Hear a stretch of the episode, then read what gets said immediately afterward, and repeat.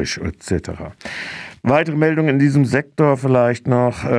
Die zweite Tarifverhandlungsrunde bei der Deutschen Telekom blieb bis jetzt ohne Ergebnis heute wird es äh, weiterhin Warnstreiks geben.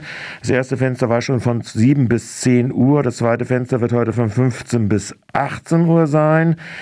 Das sind also teilschichtige Warnstreiks, die auch in Baden-Württemberg äh, äh, statthaben. Die Streikversammlungen finden alle digital statt. Gestreikt wird in diesen zwei Fenstern. Die Gewerkschaften gehen weiter davon aus, dass der zur nächsten Tarifverhandlungshunde am 10.11. Mai 22 äh, weiter Druck erforderlich sein wird und dass dort äh, Verdi ja die tabellenwirksame Entgelterhöhung und Erhöhung der individuellen Entgelte um 6 Prozent und außerdem eine Komponente zur Steigerung der Einkommensgerechtigkeit bei einer Laufzeit des Tarifvertrages von zwölf Monaten fordert. So sollen Auszubildende und Studierende in dualen Studiengängen überproportional um 88, um 80 Euro pro Monat steigen.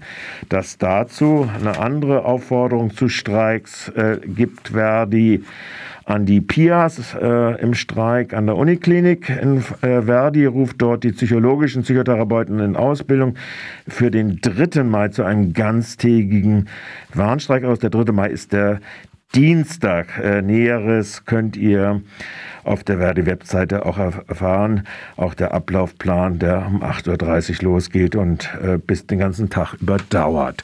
Jetzt aber mal noch was anderes.